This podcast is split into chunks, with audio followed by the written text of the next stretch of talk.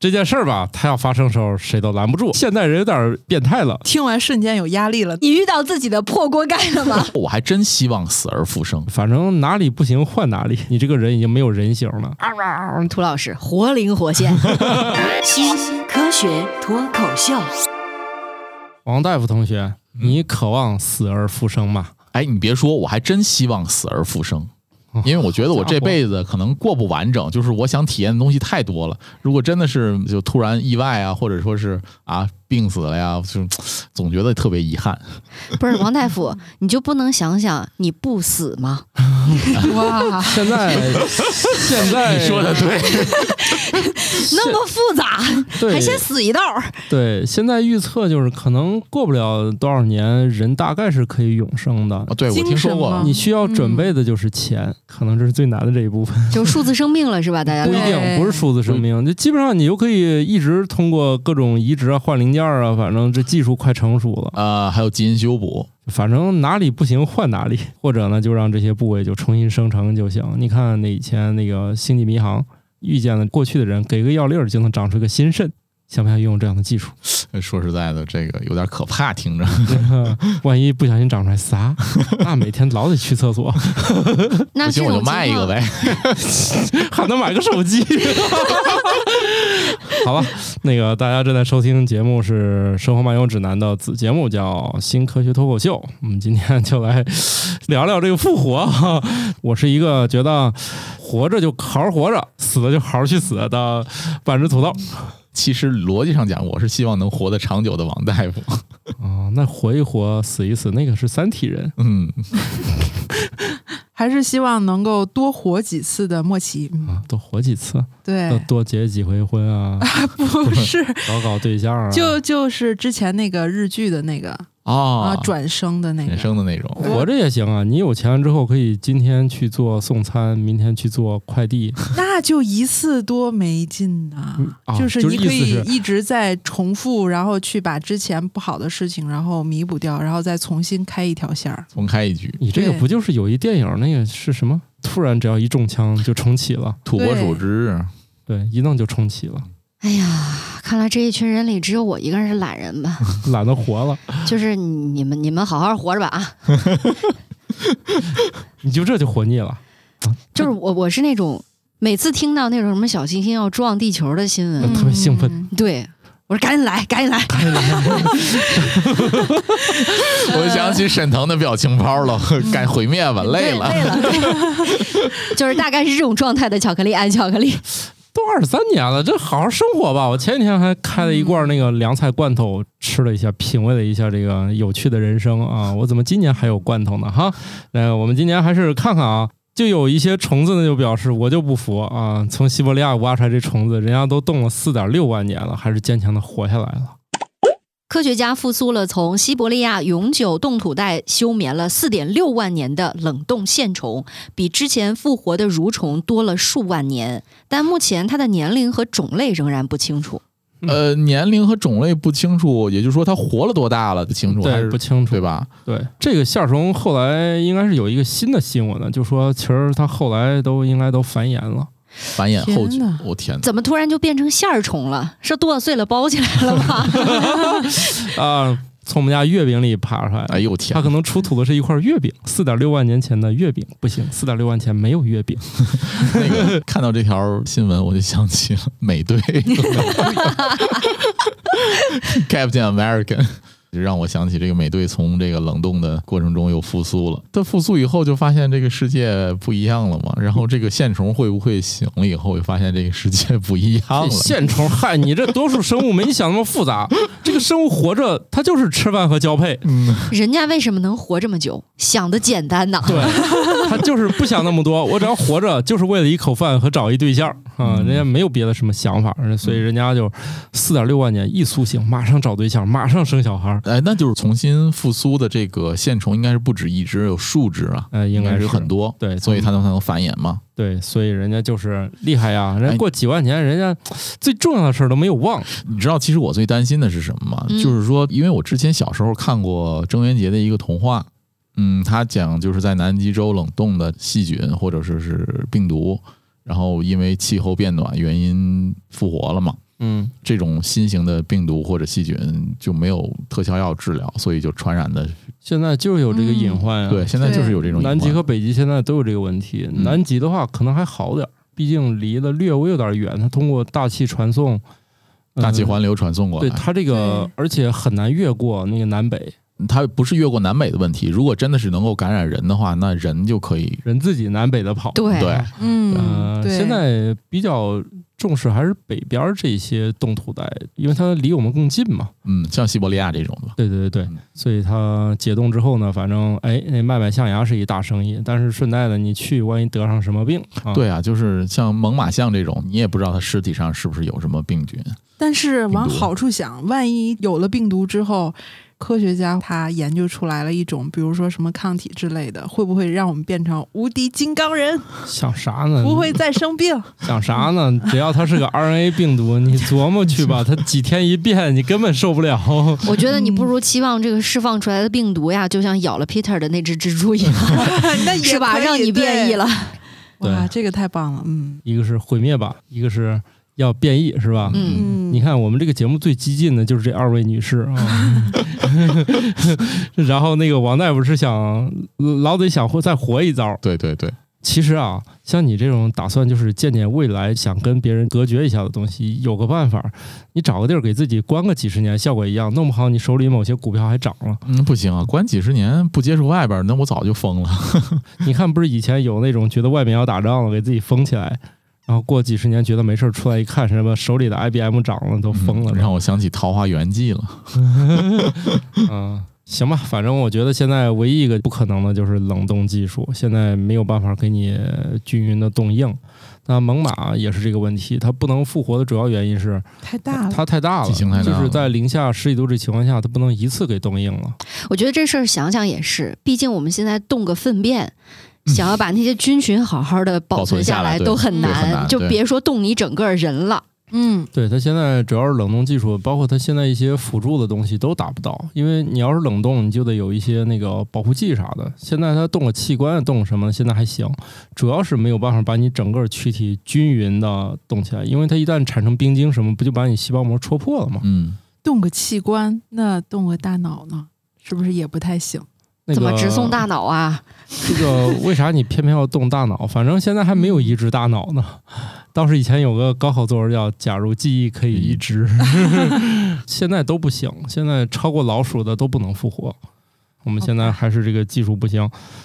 嗯、唯一有可能就是你要是在西伯利亚，比如说你这一个人冻住了，你倒是有可能保存个一段时间不会坏。啊，不 会坏，你找个雪山基本上都能实现这个 效果。哎哎啊，那可能效果更好，因为在冰原那儿也比较麻烦。你想啊，你首先你是陷在那儿不会动，然后抗击是不是给你冻住了？嗯，然后呢，你要经历多年的解冻和 冻，然后你才最终沉入到它那个永久冻土带里面。嗯所以在这个过程中，你你嗯都碎了。你已经都烂了。所以当你最终沉入了底下的时候，嗯，你这个人已经没有人形了。也就是说，嗯你只是为了未来人们发现你提供一些可能性，所以呢，我觉得你去雪山上冻一冻可能还更靠谱，毕竟常年都那么冷，嗯，自己我想花点起一钱个训练一下，去那儿一冻，那我们还当一指示 标。我想起来，就是说，人体你动了，你这个水分你也不能保证它能够一直保存在身上嘛。冰晶也会升华嘛，对，它升华了，嗯对啊，对你想想你家那个冷冻室里的那些肉丝肉儿嗯啊，上面都是越。冻越干啊。对我就是那个用那个保鲜盒了，啊保鲜盒上全是小冰晶，但是肉慢慢就没有水分了。对，哎，我这两天刚看了一个做饭的视频，就我才知道，一般来说这个肉丝儿你看着这么多，你觉得有两斤，但它可能只有一斤八两，可以往里就是揉进去二两水，不就是原来的注水肉吗？啊哦不用注水哦，也不是注水，它就是嗯包括有一些揉制工艺，比方说鸡排、牛排，哦想让它达到特别嫩嫩的的口口感就要揉大量的水分进去，嗯而且有那种保水剂。对，它倒不是作假，是烹饪技术。对，它是用了正常的肉丝儿，然后只不过它在炒肉的时候要进行一番，比如揉水、上浆这一套工序下来，我蛋液 就是或者这放对油，油哎嗯对，就这一套、嗯一套组合拳，这一斤八两，轻松就是两斤， 甚至会更多。为什么我们啊、哎又跑到这里来？又跑到吃上了，是啊吧？对，又又饿了是不是？ 对，所以那些猛犸象刚挖出来的时候，如果你是带着狗去的话，狗挺喜欢咬的。啊啊！啊这哎个猛犸象好好吃啊啊！哦就是反正就就这意思吧。嗯啊，涂老师活灵 活现，哦呃承让承让，下回你来啊。 反正据说是去挖猛犸象带狗的，基本上狗都吃饱了。 哦天啊！对我们同学还在那个西伯利亚倒倒腾腾象过牙倒腾过这嗯个象牙，问过我啊这个猛犸象牙想不想要？嗯 他们说在这个西伯利亚这边其实有特别多的猛犸象的尸体，巨多的，相当于你发现了你就可以自己弄走。哦，但是它进口到国内是不是有受限的呀？没有，他就在俄罗斯，这个人在俄罗斯，哦我不们同是，学我是说它给你弄到一定国会内来的，，一定会的啊。这种我觉得它不算，它不算文物，它不算象牙的那个，对，它不算野生象牙，哦动物也不算因野为生动物，而且还不算文物。对，它应该是有合法的交易渠道，这个咱们不懂啊，这对个我咱不太咱懂节目就不瞎说了。嗯但是就这个交易在全世界都是很热门的，因为它确实像王大夫说一样，不是野生动物，不是文物对，啊。具体的话，这个我们听友小伙伴儿，如果你比较有财力又有合法渠道购买的话，你可以告诉我们，我们听听就行了。 当然也不一定啊，说不定王大夫一高兴就买两根儿了。我买了干嘛啊呀？摆着呀，啊，像我们家主要是家太小，没地儿摆。不过你非要送我，我也不会拒绝的。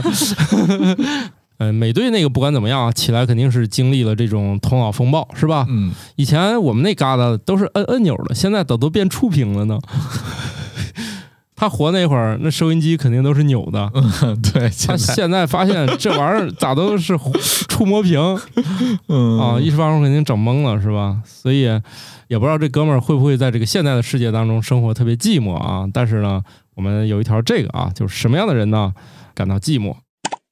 新的研究发现，富有创造力的人不会在孤独中感到无聊，他们更加专注于自己的思想。我看这个莫奇老师想聊聊这个，你就是这样的人是吗？嗯，特别有创造力。 对，没错，哎，这什么呀？ 你这你这有点心虚是咋了？因为你专注一件事情，或者你想干一件事，你肯定就想它，你就不会再去再关注外界对这个事儿的评价。你干建议什么事儿能这么？么沉入？做 PPT 吗？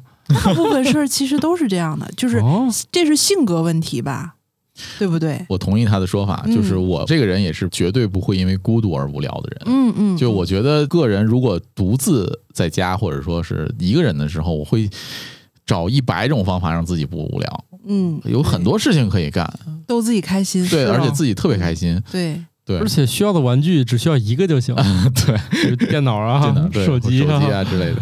对啊，我的稿子都排到明年年末 了，我哪有空无聊啊？我就虽然是一个我觉得不是有什么特别多创造力的人，但是我确实也不会在孤独中感到无聊。嗯，准确的说，没有这种孤独感。对，没有孤独就感困，困就睡，对啊，一睡解百忧。我我是那种，就是说，如果自己一个人给自己找的事情干，也是创造一个新的东西，用现有的我手边能拿到的东西去去创造一个新的玩意儿来。比如我一说般就是在干一件事儿重复到第三次，就决定去买了，要么去写一个程序，嗯嗯要么去买一个服 务。嗯，就是我绝对不允许一件事儿通过手工在这儿不停的来回做同一个事儿。哎，但是你知道，就是我们策划部门的小伙伴就有一个小小的共识，就特别喜欢做机械性的手工的工作来休息大脑。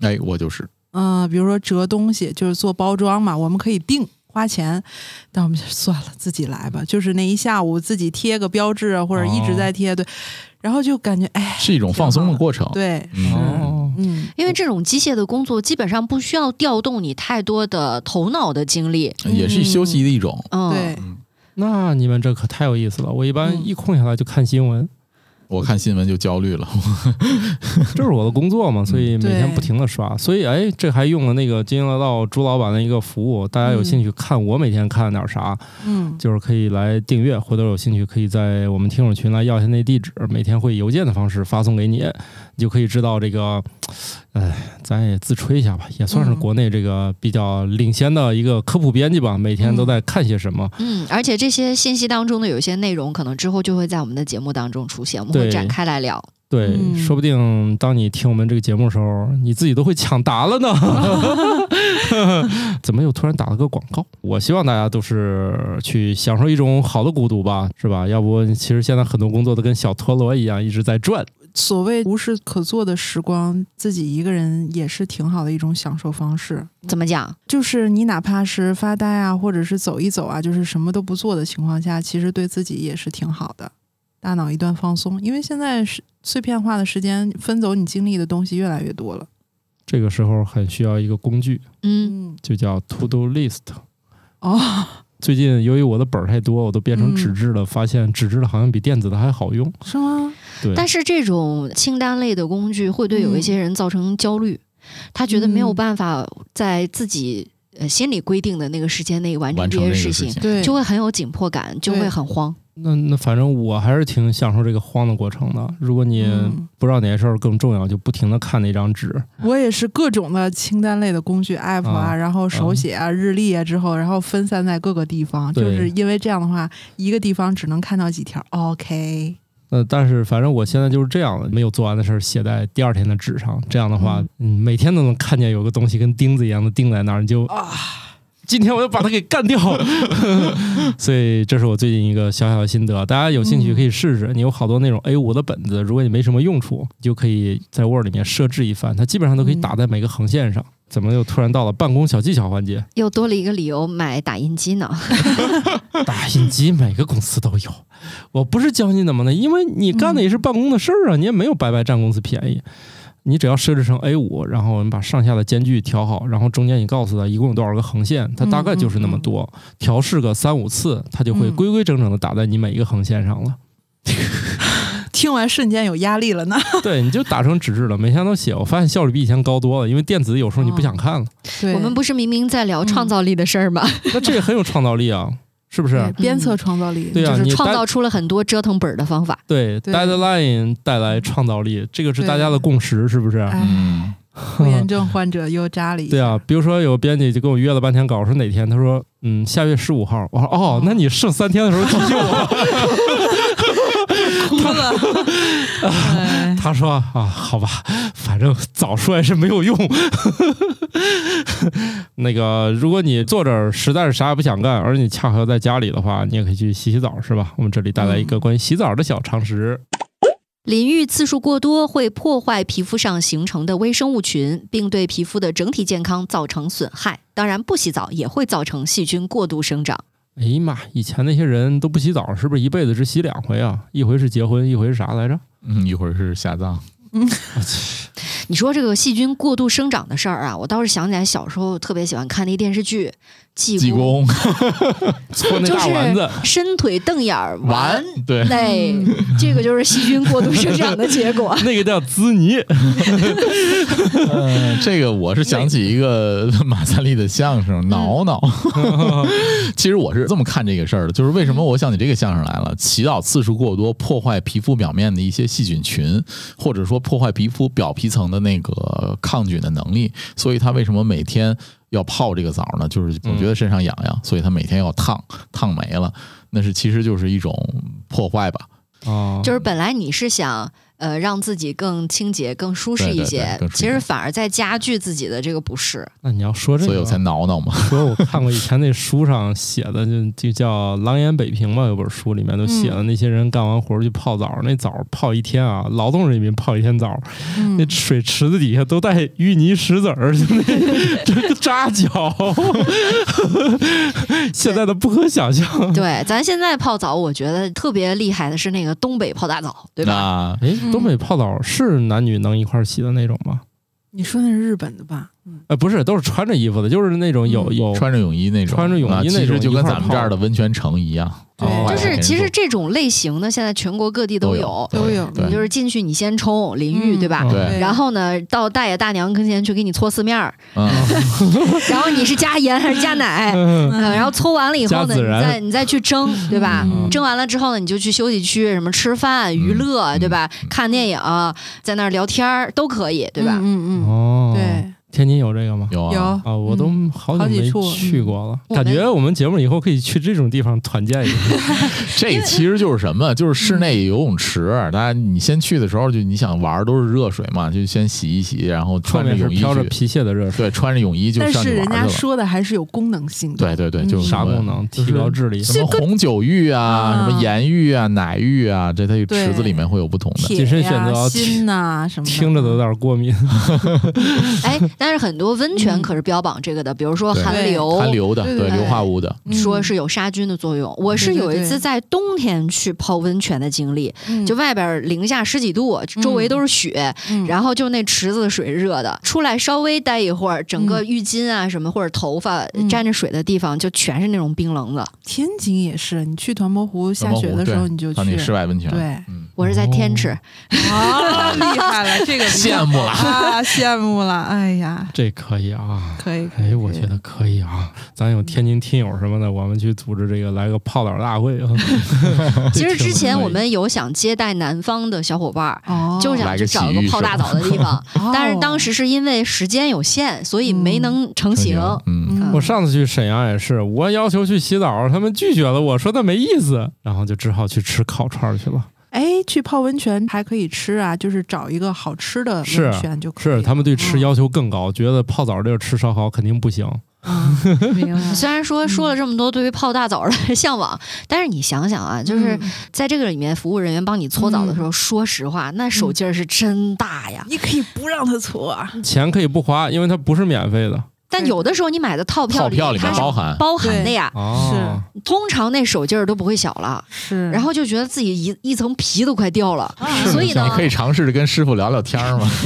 搓澡虽爽，也不能常搓， 你真的皮肤受不了。还是嗯对嗯你问问师傅慎选聊聊天儿，对慎选，聊聊天儿，问问师傅，师傅你吃饭了吗？完了， 完了，你今天肯定是出不去。 不是轻松能结束这一疗程的。 这个王大夫，你这太坏了啊！你差点把听友给坑了。你要聊这个，今今天。师傅说：“我再拿一块新的搓澡布 啊，不过现在每一块都是新的了。对而且呢，我记得小的时候啊，那个时候都是洗大澡堂子的，嗯，成年人他的感受跟小孩儿真的完全不一样。是的，嗯，这一点儿上，我这个我小时候每个礼拜洗两次澡的时候，都去我爸的他们单位的澡堂子嘛。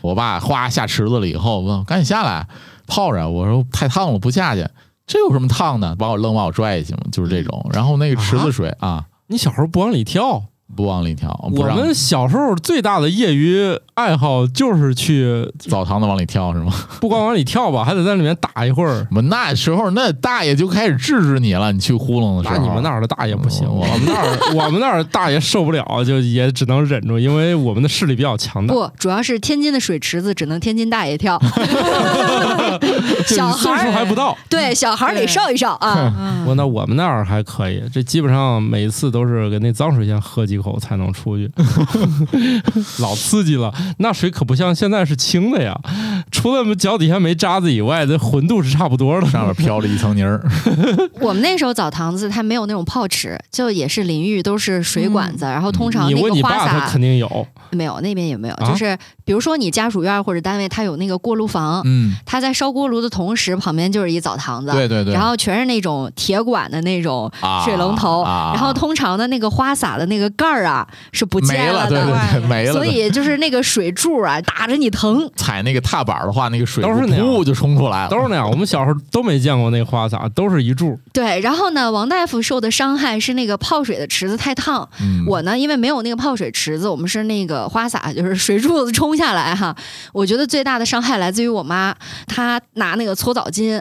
给你给我搓搓澡，那一掌下 去，我就觉得我整个人都跟虾一样就红了。她说：“这有什么疼的？我都没用劲儿。”妈，你吃饭了吗？ 完了，你肯定得是这一条了还好小的时候没有这么贴心，没有这么在洗澡的时候问过我妈。嗯啊！嗯你要 这么问，那就不一定是虾了，那是 熟虾。螃蟹。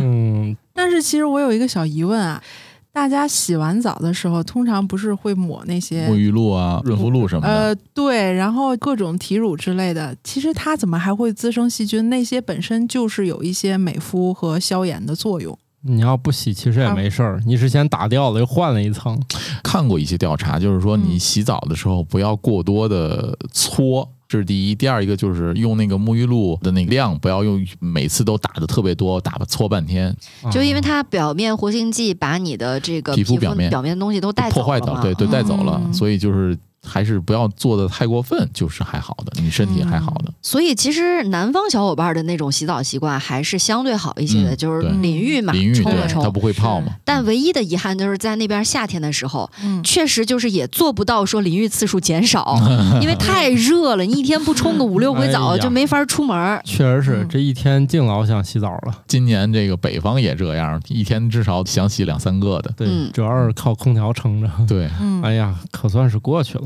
我问过气象学的，今年冬天冷吗？问了中央气象台的，他说回答不了。我说那就是很冷了，他说回答不了。无可奉告嘛，就是。这就叫嗯天机不可泄露啊！嗯 哦，这一句是我补的。哎，我觉得照这态势，肯定是夏天有多热，冬天就有多冷啊。那也不能光这个琢磨这个洗澡啊，是吧？咱还是得回到办公室里面。这办公室里面呢，一般来说啊都是有男有女的，不像我跟石斌老师两个大老爷们儿，你看我，我看你。嗯但是呢，有男有女呢，可能就会发生一些奇妙的事情。如果一个人长期在办公室工作，那他会花很多时间和同事在一起，这种牢固的友谊很容易转变为爱情。在一项有着两千人参与的调查中，有百分之六十的人表示他们在工作中经历过恋爱，百分之五十三的人曾与同事约会过。你们干过这事儿吗？其实很好理解。你长时间跟一个人待在一起的时候，那除了你同事之间的关系，那你必然对这个人有更多的了解，那更多的了解嗯就必然会转化为情感。他没有回答我的问题。哎，逃避问题，我问的就是是你有干过问这题事儿吗哎，我承认，我老婆其实就是我以前同 事。哦啊，哎，那你有啥不能哦承认？都领过证了还不能承认，嗯还搁那琢磨是不是他？没有，哎王大夫回忆了一下，哎，我之前是是哪约个会来过着 几个，对，到底要讲哪个？从哪个开始说起？就是我这辈子全是办公室搞的对象，是是这意思啊？哎，对对对对， 呃，这厉害！你你们二位呢？我觉得办公室里面还挺难的，没有相中的，呃，我是觉得那个环境里面啊，如果说工作很忙、压力也很大的话，跟这样的人发展恋爱关系是一件特别痛苦的事情，因为你们的共同话题就在这儿一亩三分地儿，越说越烦。你对工作的这个讨论太多，实际上是妨碍你们之间的了解的。如果说在工作之外的东西有一些讨论的话，那可能会加深你们就对互相的了解。跟实际隔上是这壁样部门儿就会好一点儿。你看这眼神儿，估计同事之间全是伤 害，没没有没没有没没有什么美好的回忆。这脑子刚才过一遍电影儿，所有同事都是互相伤害的。我是觉得同事之间还蛮容易产生啊，就是像我们之前提到过的，如果没有这种呃同一个生态位的竞争的话，是比较容易产生一种占有情的。嗯，嗯但是我觉得从战友情发展到爱情之间，还是有一个天堑的。虽然说它奠定了一定的基础，我觉得是这样，它能不能发展到另一种关系，只是看你们俩条件是否在彼此眼中是匹配的。啊，这是前提。嗯嗯，但是如果你跨越同事之间的感情的这个关系，实际上我认为啊是需要有一些契机的，对，它需要一个契机，有一层窗户纸，你需要破窗啊或者对，怎么样的。这个正好过程他也没那对象，我正好也没有。对，哎，这莫奇老师听起来挺有经验啊，嗯， 是吧？你看说的头头是道了，讲讲你的故事。因为我是做策划嘛，就是我们哦做活动其实是属于那种可能一天大家要相处十五六个小时，有的时候更多，甚至晚上都要住在一起。哦我说的是一个酒店，大家啊，对，加班时间太多，而且频繁的去加班的时候，其实大家生活工作的界限就没有那么清晰了。嗯呐，比如说啊，我今天可能看到谁谁谁不舒服，然后其他的人就会帮他带一些，这个带了水果，然后那个带了药，或者是这个干什么，然后那个可能私底下会关心你，给你点一份外卖，就这种事情非常多。还有包括可能啊，最近包括你失恋了，很多人会给你提一些小的那个建议，然后还有比如说最近他家里出什么问题了，这种生活上的事情，大家也会有非常强的一个联系。重点是整个团队的年说纪了这么久 相仿，对，而且呢，大家的价值观其实是相似的，那就非常容易出现一些小火苗。嗯嗯出过吗？出过，啊我现在我的团队我是没有出过，但是我的同事嗯，哎就有在一起并且结婚的，哦，对那还不错呀，这不也是王大夫那那种的？没错，嗯是。嗯，然后我自己之前在其他的公司的时候也有一次，但是我跟王大夫这个还不太一样。我有一个观点，就是工作中尽量还是不要，就是慎重吧，以后你就适合慎重当发展办公室恋情。慎重适合对当老板，那我其实是在我离开那家公司之后才应该，哦，对，不是，并不是说这在样当时比较是靠会有谱对，对，不是没事儿，咋都靠谱，因为这是个天性啊，自己爱怎么想怎么想，这就跟这道菜应该好吃或者不好吃，这有很主观的。嗯没，啊这道错菜你是喜欢吃甜豆花还是喜欢吃咸豆花？ 对，全凭自己爱好啊。对对对，没这错跟约束没有特别大关系。像那些公司里要求那个内部不能搞对象，其实它没有多强的约束力啊。对而且有的时候，你有没有发现，越限制，嗯对，他越跟你脑后生反 骨，他反着跟你来，对对，打破禁忌的快 乐。对，在我看来啊，你谈恋爱首先要建立一些彼此的信任或彼此了解，办公室中就更容易建立嘛。没嗯，错啊、你如果说找的其他的办公室之外也好，或者说是别人介绍也好，或者说你自己认识也好，也是因为你们两个人之间谈的时候，也是因为你们建立了更多的联系才有的。嗯嗯而办公室之中，这种联系会更快的建立。哦，相互给了后背，就是这种信、哦信任感是非常天然的。还嗯，挺有经验。我主要是好像我就没咋正经上过班儿，所以你体会不了办公室恋情。我我哎体会不到。我认识的方式都是千奇百怪的，比如哦发展客户啊，或者去看个演唱会认识的呀，还有哦那种网友啊，哦比如嗯我媳妇儿就是网友。哦，那只能说明两点：第一，土豆老师他肯定不是社恐；第二，社交范嗯、怎么怎么说？半径，对，比较大一 些。广撒网，对对对 这个我的网眼儿可能也比较大，漏漏的也厉害，但是架不住使劲儿撒是吧？对，这个我这个性格不擅长精耕细作，总有瞎猫碰得上死耗子的时就候。是不停的撒网，总有一个不开眼的啊。有句话叫“破锅自有破锅盖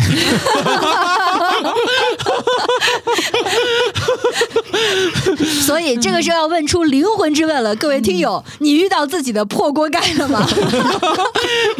就叫抛 改对，啊，行吧，那个 什么乱七八什糟么乱七八糟的？啊，那个这件事儿吧，它要发生的时候谁都拦不住，咱只是小小讨论一下，只是觉得呃发生也不奇怪，如果没有呢，像乔老师这就是团队有问题，对对对，换一个对对工作，对，换一个。个工作啊哈。啊嗯，你现在这个工作里面有合适的吗？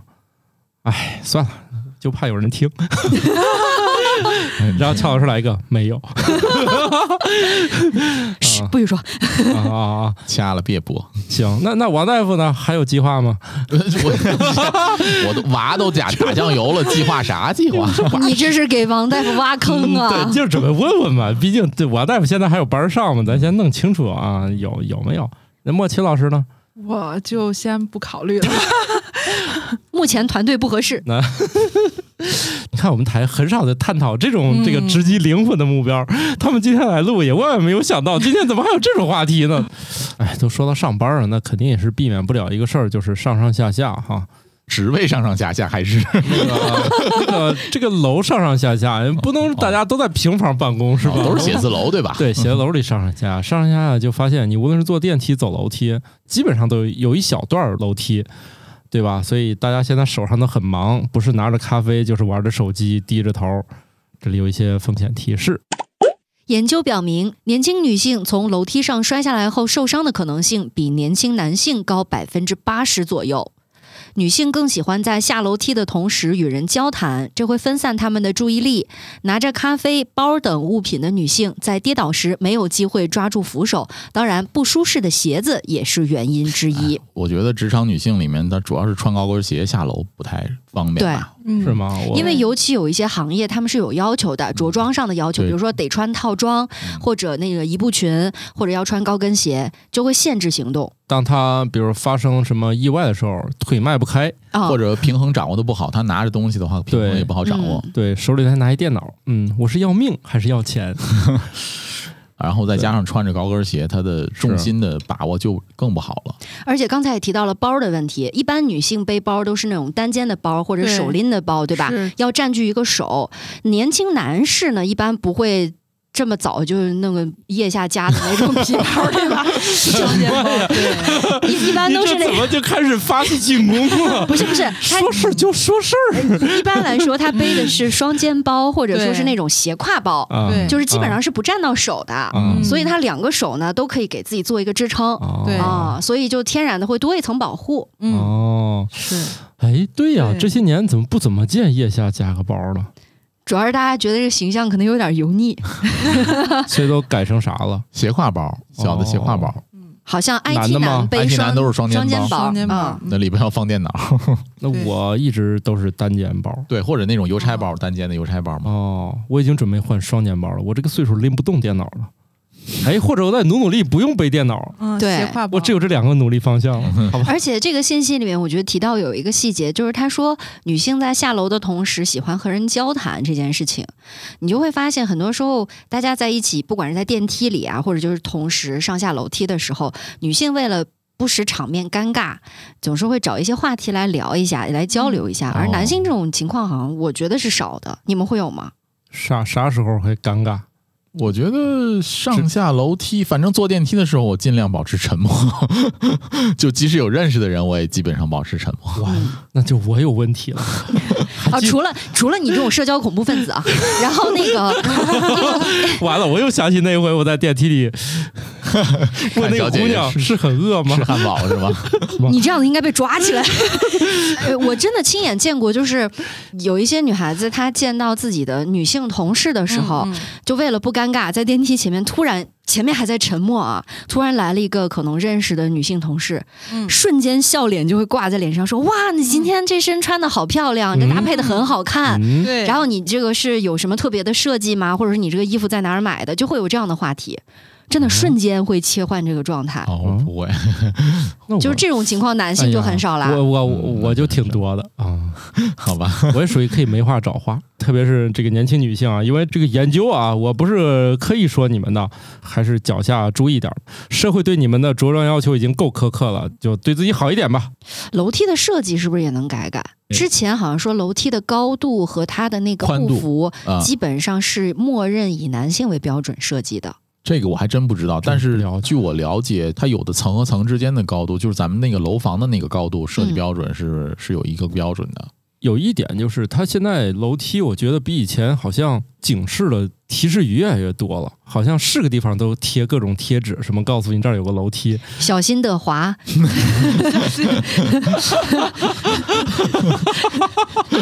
对，现在第二个就是在电梯那儿会穿那个洞洞鞋的，要求你可要小心了，啊、容易卷到那个电梯里面。还有哎高跟鞋也是，你那个跟儿啊就防止插到那个插到那个缝儿里啊对，哇，这是想想还挺危险的啊，哎，我的有一次鞋跟儿就就 真插的进去是了扎到那个路边，它有那个排水沟，栅栏一样啊。卡那个里边儿，把我鞋跟儿给别断了。哎呦，我真遇上过，啊，好心然后你疼把啊另外一个根儿也掰掉了，要不你咋走啊？真的是慢慢挪着嗯 走回了家。 哦，那啊哎呀，那你们还是小心吧。另外，现在我觉得啊，着装搭配比以前多元了，照样可以是正装加运动鞋这种穿法，可能它也不见得不正式。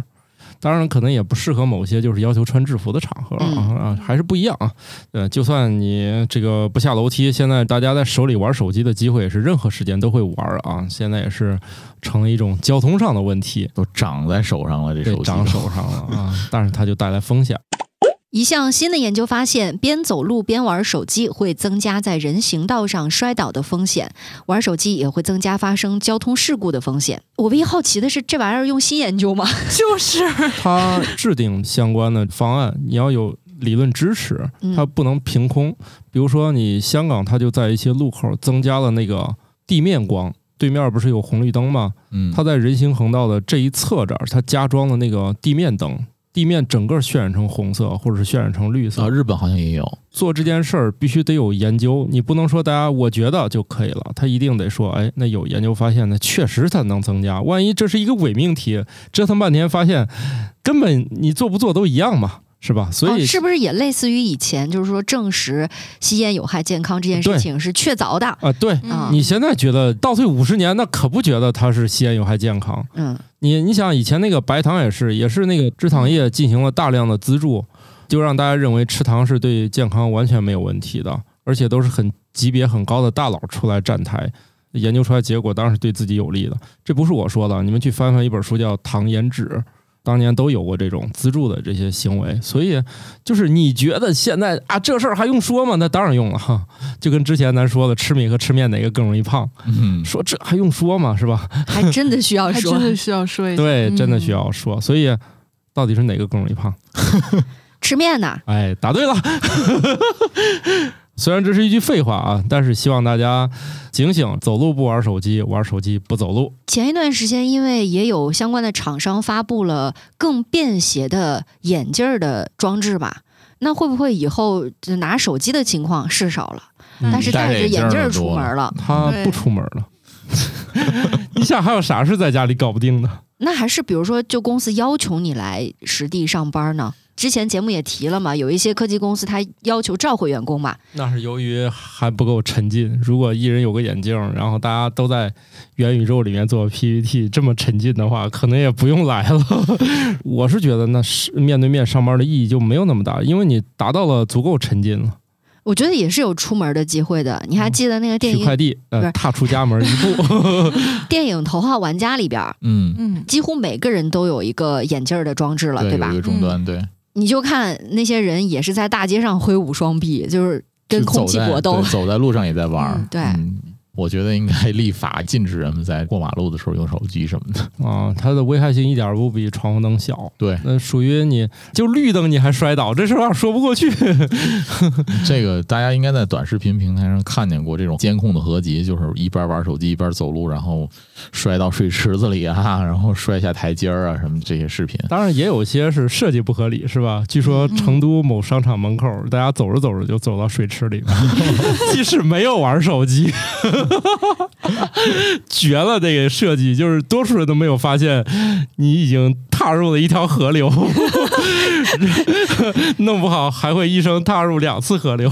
天津不是新盖了一个商场，也是你走着走着，忽然之间喷泉起来，然后你就在里头了，啊，嗯没有任何征， 那很危险啊，就很但容易就绝育不过了。你也可以觉得很浪漫啊，就是嗯，不行。啊， 那个那个，在西安有那种巨大的一个内配件广嗯场，以前就有人冲进去，最后基本上就等于做了个绝育手术。他那个水压力劲儿太大哦嗯了。劲儿特别大，男女一视同仁啊，那个不会放过任何一种性别的人， 大家不要轻易的走到喷泉里面去玩儿啊，很危险的啊。哦而且有的时候那路边儿的一些嗯商场啊，或者一些公司，它那个门口的装修材料用的，我真是缺了大德了，嗯，就是为了显得光亮气派嗯好看，都是特别滑溜的那种大理石。到了是冬天呀，我的天，漂那个亮地方就原 地起舞。对， 反正我觉得现在有些地板砖也确实太滑了现在有一些商场的那个地板砖在上面会打蜡，或者是吧嗯，啊！打我也那个我也觉得是，现在这个商场那个瓷砖脚感跟以前不太一样了。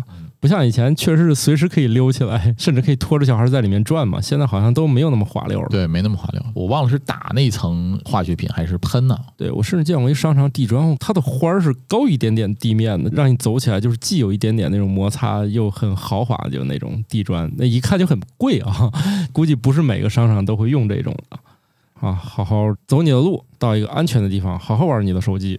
就像大家在手机上和你的朋友们保持友谊一样，动物呢有它们独特的社交方式和认可朋友的方式。回到最喜欢的越冬地点的金冠带吴，往往会在距离去年仅二十四米的范围内定居。但是如果最熟悉的朋友没来，金冠带吴就会离开这片区域。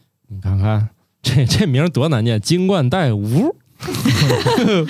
就是没找到朋友，他呜就跑了。是吧对，大家呜就来了，然后他一看没有，呜就走了。你看， 对，这些鸟的名字其实挺难写、挺难念的。你像这个“吴”字啊，我跟大家描述一下，就是那个巫山的“巫”旁边一个鸟字，但是他又不念乌。我们一般的那个惯用的方式，什么认字儿先认一半儿，认一半失儿灵了，他念乌。调儿不一样。嗯，动物友谊很朴实啊，大家都以为这一堆鸟儿一块儿飞，但是嗯，竟然可以这么兼顾，是吧？明年如果没看见好朋友来了，就拉倒了，几乎就是心照不宣的。明年你还来这地儿，是不是特别像那种我听说国外就那种球场里面，他们不是每年卖那个一个季度的一一个赛季的票，赛季的票，对，他可以要求我明年还买这个座儿。如哦果周围那一帮就是每年都来看的那帮人，如果今年没发生什么不愉快，就明年我还买这个座儿，就哎嗯专属座位。对，好像是可以拿今年的票再买下一赛季，我还买这个座儿，嗯，然后他可以跟周围这帮人年年都可以坐一块儿看。但是如果你要跟中间一个都打起来了，估计明年就就就就算了吧，随机再给安排一个，或者呢从这个二等座儿明年升级到一等座儿了哈，那也就变了。哎，我不知道你们身边的小伙伴有没有提议过这个啊？大家以后老了， 我们一块儿去郊区某个地方租嗯买个栋小房子院儿，对吧？大家在一块儿养老，每天可以要不然联机开黑，要不然一块儿打个牌什么的。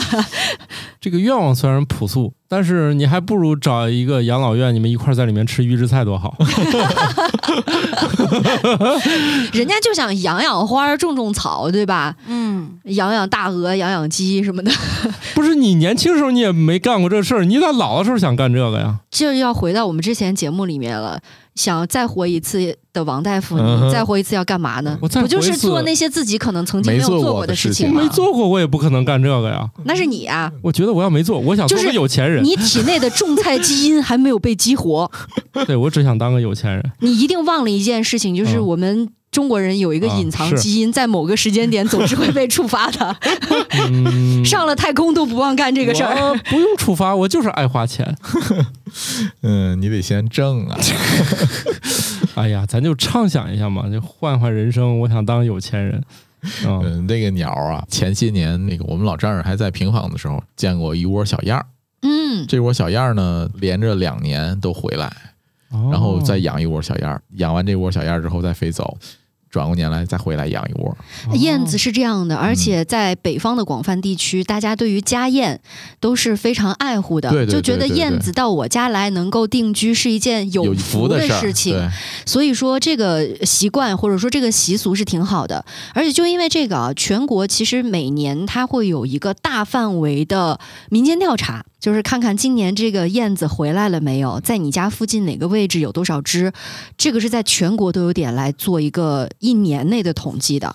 而且我观察了一下这个燕，这窝燕子的爸爸和妈妈特别有意思。有一年啊，这个养了一窝小燕子，三只还是四只小燕子。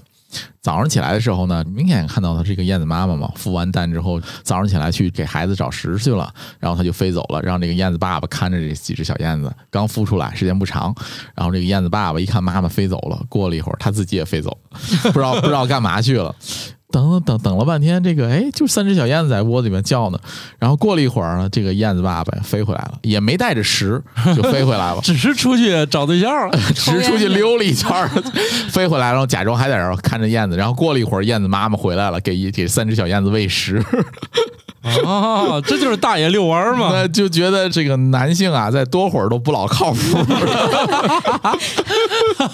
我觉得呀，光想着玩儿，对，我觉得这个时候就像极了一些当需要育儿看孩子的时候，那些溜进了地下车库 他的爸爸对，享受这个一个人时光的爸爸。嗯，啊，差不多特别有意思。还有些男的不是说一工作之后就特别爱出差，还特别爱加班呢。加班的是一般借口，更顶级的有条件的爸爸主要是出差，嗯 他就彻底就是不用一个人在车里待会儿了，动物界也有这种情况。这 都不靠谱。嗯，所以你看啊，就是那种像什么朋友来了我也在，朋友不在我也走，你看这是多么淳朴，是 吧？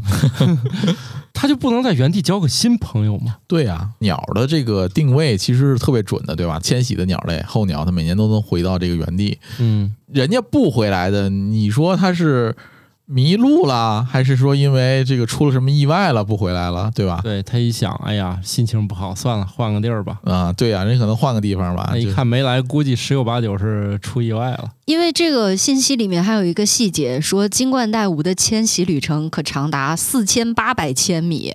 我的天你哪！想，将近五千公里的这个迁徙路径，中间发生啥都有可能，对吧你？让我坐飞机去都嫌累，对呀、嗯你想这鸟儿要飞那么久，然后飞丢了呀，或者在路途当中没吃饱啊，然后就嘎了呀什么嗯的，回到原地的那个鸟儿也挺伤感的。是是是，哦嗯我朋友不在了，他们又没有电话， 但我还又不在能发微信，又来一个，但我还在，嗯，那又不能发视频。是这个问题啊。我们不聊这么伤感的话题了，最后我们还是聊聊吃吧。 对，大家都有一个困惑啊，为啥这个吃的时候不觉得就是眼大肚子小嘛？今天我要吃三碗，吃到第二碗就实在是受不了了，咋回事呢？这这，而且你发现你就吃完之后呢，越来越撑，越来越撑，这是有道理的。当你饿的时候得吃好多，然后突然你一停，那就撑的不行了，这是有就原因是的。就是俗话说的“到饱”是吧？对它这个它这个饱的这个感觉，它不是及时的，不是说你吃完马上就饱了。我们只有在食物进入小肠之后，才会感到满足，饥饿感退却。这就是为什么我们吃完东西后不会马上感到困倦，而是在大约半个小时之后。半个小时之后，食物从胃里面蠕动，然后进消化，进入小肠了，然后这个时候觉得，哎，别动了，别动了，就嗯。困得不行了。啊嗯，这一个个是血液都都都集中在小肠了。哎，这倒不是，它只是很小一部分血液的流动发生一点点变化而已。嗯，多数情况下，困是别的一些激素调节让哦你，激素困调节啊，它这个困不是跟血液有关，因为好像这是一个广泛的一个传说，说消化使人困是因为血液流入了胃。当然了，你按这个的话，也可以流入小肠。这个就是说有一点点道理，血液确实是要加大它的那个供血量，但是呃，不至于让大脑大脑的的供血是优先满足的，它不根据其他的那个变化，除非出现那种较大波动，否则脑部供血永远是第一位的，缺谁都不能缺它的。困还是神经性反应，呃，是由激素来调呃节的，激素调节。啊，所以会让你发出那个信号，行了，别动了，食物这么宝贵是吧？好不容易吃饱了，歇着吧。基本上就是以保存食物为目标，别你这头吃是吧？只 是只是现代人有点变态了。第一步吃饱，第二步健身房。 只要搁古代人说。哎呀，这现代人是不是傻呀？吃饱就别动了呗， 是吧？你搁一万年前老祖宗肯定得过来给你一耳刮子，没见过吃饱还来运动的啊！嗯，慢慢吃就能减肥。哎嗯，确吃实有道理。理论上是可以的呀。嗯，以前啊我妈老骂我说我吃饭啊习惯不好，为啥呢？说我人前吃到人后，嗯就是我是可能坐桌子上第第一个上开动桌的对，吃到最后还在吃。就别人都按离理说席了，你还吃？对，按理说莫西老师这个说法啊，嗯吃的慢应该会瘦，嗯，但是架不住吃我的吃的还多多呀， 呀。嗯 架不住有的人这个战斗的持续性比较好。对，不是光吃的慢就行，你还得不能吃那么多。 按我的实践，我觉得吧，管住嘴没戏，迈开腿也没戏，大家就爱咋过咋 过。因为从我不多的运动经验上来看，你不管咋弄，你要迈开腿，这个嘴一定管不住。没有，跑完步其实是不想吃饭的。那可能是游泳更厉害吧。比如说我今天游泳了，我下午五点就饿了。我明天我不游泳，五点还饿。 它这种生物钟能迅速形成，就是我今天只要一游泳，接下来这几天天天都很饿，就每一顿都想吃很多东西。所以我觉得这个迈开腿实在是不好整， 呵每顿少吃点儿，我觉得还是相对理性一点儿。好吧？因人而异啊，咱这个减肥已经基本上没有什么绝对的方法了。但是有一个我真的不能理解，就是那个生酮饮食，连创始人都是胖死的，那我都不知道这事儿咋说服别人相信。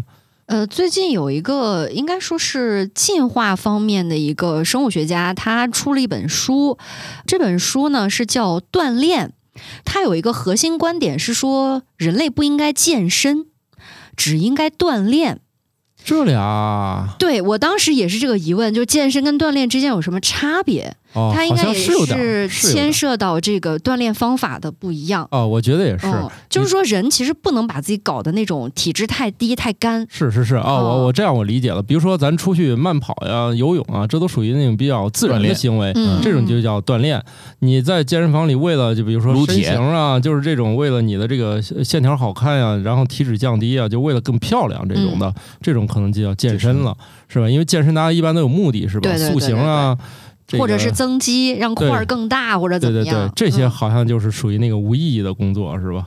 也不是无意义，就是说可能人类本身的这种进化和生存方式，天然也是对抗的。因为这本嗯书呢，我只是大概看了一个大略，还没有仔细的看。嗯，就嗯市面上就这类关于进化呀，关于怎么吃得出，他说是头头是道，其实可能都没什么道理。嗯所以大家也都小心啊。然后弄到现在，我觉得唯一有用的还就是每顿少吃点儿，千万不要去避讳说我应该怎么吃。你会发现营养学已经轮回一圈儿了，把所有你觉得邪性的东西都提过一遍了。现在回归到最朴实的事情，吃碳水长寿，脂肪对你有好处，胆固醇不是坏的。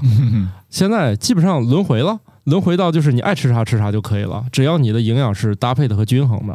现在几乎把前面那种可能经费充裕折腾出的新名词儿、新的方向，现在基本上都推翻。你去查查，全都是。如果你不吃碳水，基本上就是作死。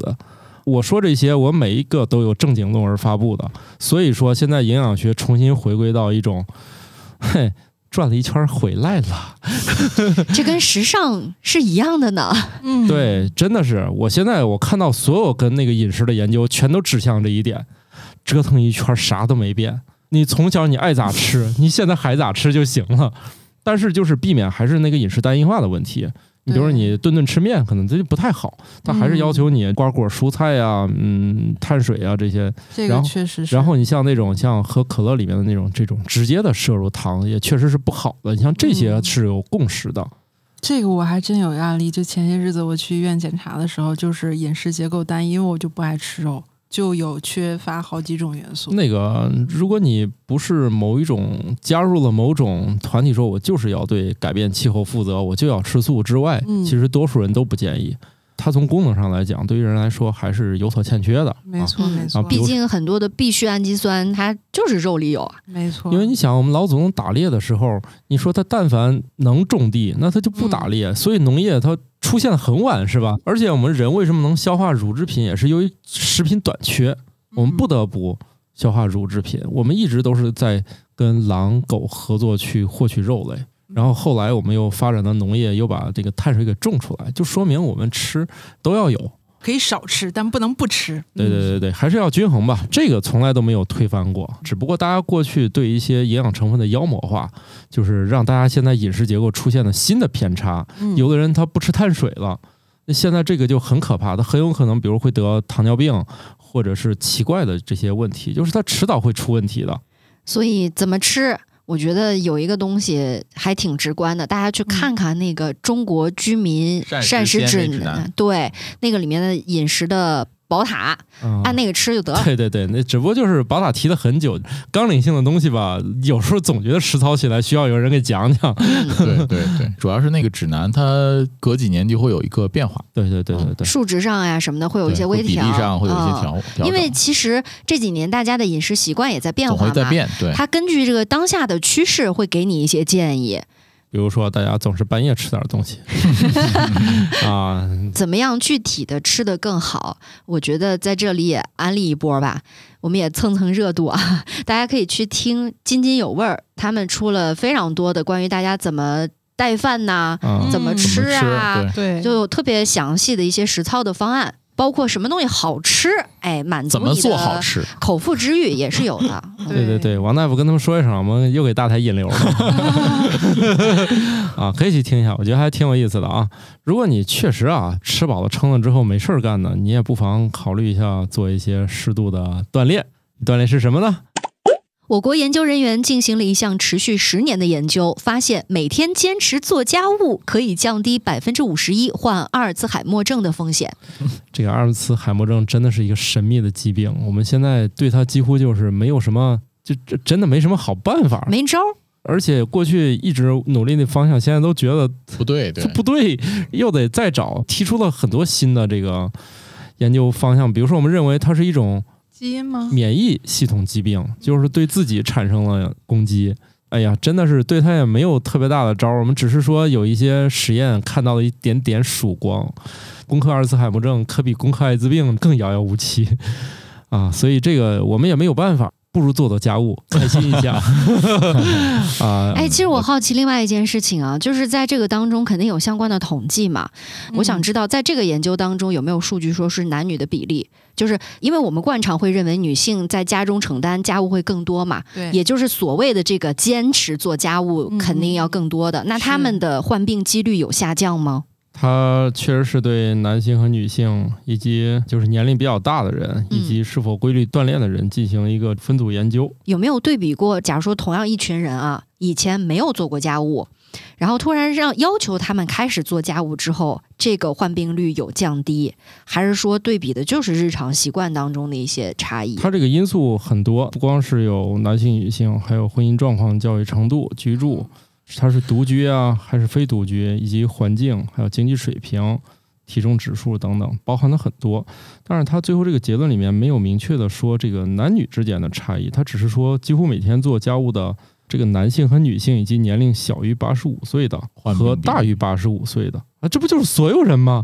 对他没有区分出男性还有女对，性，它没有区分，只是说它可能更多的是印证，无论男女都要做。它是不是恰恰就说明了？敲打一下我们的听友，如果你是男 对。的，对对对，我觉得也 是。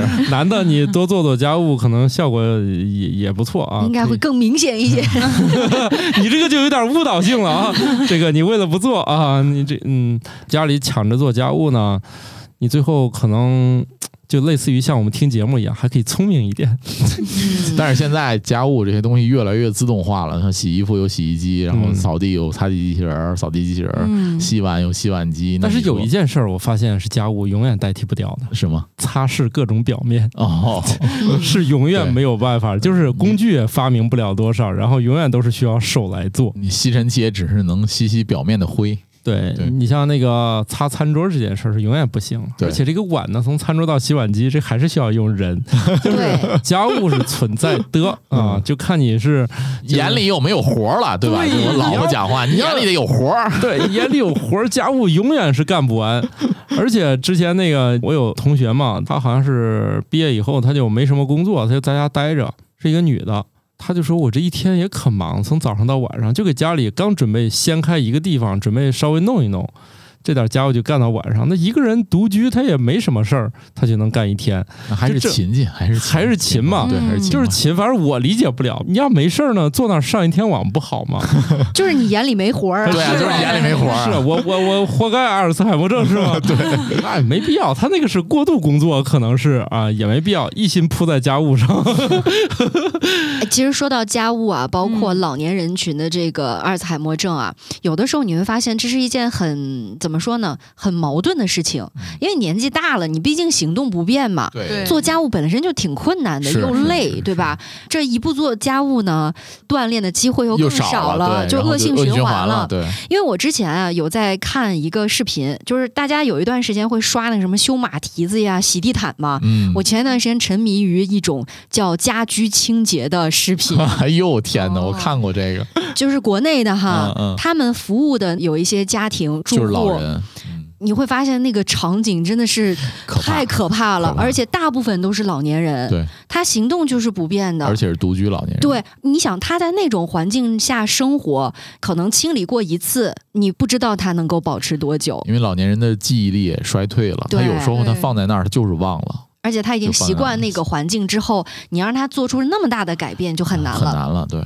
现在这种整理家呀什么，就这些视频比较多，但我通常都觉得他们都没有再回访一次，对我就理解回你访一说次，的，我对才估计也很刺激。就比如说一年前给他整理完，然后一年之后再看一次，好像个别有这样的节目，就是回访一年前、几年前他们给装修的家，结果发现和想象中差了很远， 他们还是按照自己的方式来运行。嗯，哎呀，不管他们这怎么样，反正我是建议听友们还是有事儿没事儿的多给自己家清洁清洁啊，挺好的。对，你要不愿意干那么多 机器，你就可以买点儿在家干起来啊！我确实觉得现在就跟我媳妇说，我说我没有什么家务，这咋做呀？眼里没活儿，眼里就是 没家里没活眼儿，里就是没有活儿，而且你说我啥也没干，家里地是不是我扫 的？不是啊，机器扫地机器人扫那的。个水是不是我加进去，以及我倒的污水， 嗯你现在有上下水的了？以，及那里面那个毛是不是我抠出来的？我觉得我也可累了，那个碗也是我一个一个垒到洗碗机里的，难道我没有干活吗洗碗机洗完了你不得拿出来吗？对啊，那洗衣服也是，我也放进你去得了，晾对吧？我还得晾。 我觉得呀，这个时候也体现了有一部分人是怎么嗯虚报自己 的 KPI 的。对啊，我嗯我就那我就是干了呀，我只是运用了一些工具，比如说我就从网上下载个东西，我只不过是付费让它加快 了，我没作弊啊， 我的结果是拿到了呀。但嗯还这个问题啊，其实有门槛的，啊嗯啊对呀、至少你得花钱。啊，是啊，对，当你在家务当中摸鱼的时候，可要想想自己的健康 呢，好吧？祝大家工作和家务愉快吧。新科托冷知识大放送。流星是指当一个或者多个物质粒子高速进入大气层时发生的天文现象。它们在离地球表面约一百公里处开始发光，当它们完全燃烧殆尽时，就不会被发现了。雌性公头鲸的妊娠期也许长达二十三个月，在此之前，哺乳动物怀孕时间最长的是大象，可达二十二个月，但似乎都没超过哪吒的妈妈。树懒是地球上消化系统最慢的动物，它们需要两个星期来消化一顿饭，每天睡二十个小时来节省能量。虽然树懒看上去有点懒，但是它的行为表现出惊人的灵活性和适应性，会根据环境因素和温度变化来调整活动模式。新的研究发现，尼罗鳄能够对人类和黑猩猩宝宝的哭声做出反应，而且它们似乎能够分辨出叫声中的痛苦程度。这种反应可能是掠食性的本能，但也可能表明雌性鳄鱼具有母性本能。响尾蛇尾巴的声音可能是由其祖先在受到威胁时摇动尾巴的行为演变而来的。尾部的声音频率会随着猎食者的接近而增加，制造出自己现在比实际距离近得多的错觉。就让我们快乐的结束这一期。大家想想，眼里还有什么活 儿？工作赶上紧是干你去工吧。作有什么活儿？，对，而且呢，做家务的时候可以把我们《生活漫游指南》的子节目《新科学脱口秀》当做家务背必背备的景嗯 BGM，对吧你可？以一边听啊，嗯一边做家务一边做家务，多快乐呀！我都不信。好，那就这样吧，拜拜。拜拜拜。新科学脱口秀由《生活漫游指南》制作播出，节目依然在进化，欢迎提出您的建议，请在微信添加好友，搜索小助手“生活漫游指南”的拼音全拼，加入听友群，用脱缰的快乐和天南海北的朋友们漫游吧。